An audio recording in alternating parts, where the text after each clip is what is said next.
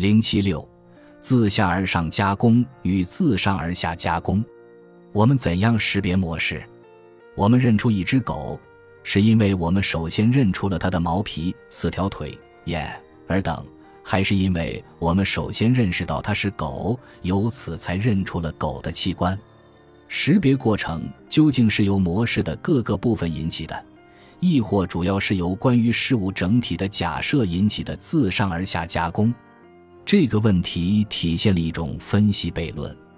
一些理论家认为，在多数情况下，对部分和整体的解释在自上而下与自下而上两个方向上同步发生。关于两种策略之间的相互作用，帕尔默引用了有无上下文时对面部特征的识别的例子。如图四点七所示，面孔中容易识别出的各个部分，若单独去看，则似乎辨别不清。预期在加工过程中起着重要作用。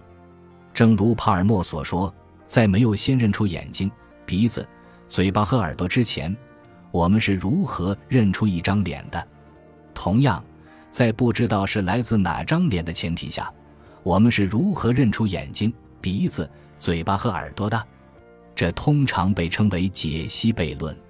他关注的是在解释加工时遇到的难题，即采用的到底是纯粹的自下而上的策略，还是纯粹的自上而下的策略。自上而下的加工很可能需要一定的时间才能获得。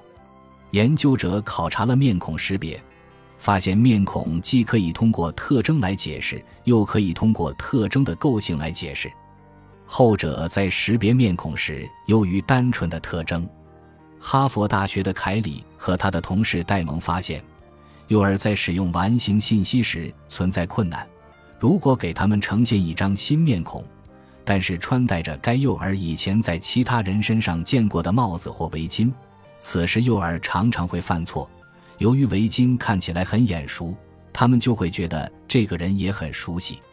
我们会期待在不同场景中看到某些特定的物体，例如在医生办公室里看到听诊器，在厨房里看到银餐具，办公室里应该有电脑，街道上可能发现消防栓。世俗知识似乎能帮助我们在熟悉的情境中辨别物体，而在不合适的情境中阻碍我们的辨别。彼得曼及其助手们对情境效应的一些研究表明。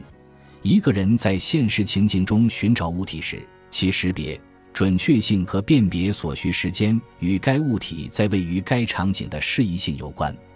从这些研究以及关于单词和字母在情境中辨别的类似研究中可以发现，客体知觉显然受到由情境决定的个人期望的巨大影响。本集播放完毕，感谢您的收听。喜欢请订阅加关注，主页有更多精彩内容。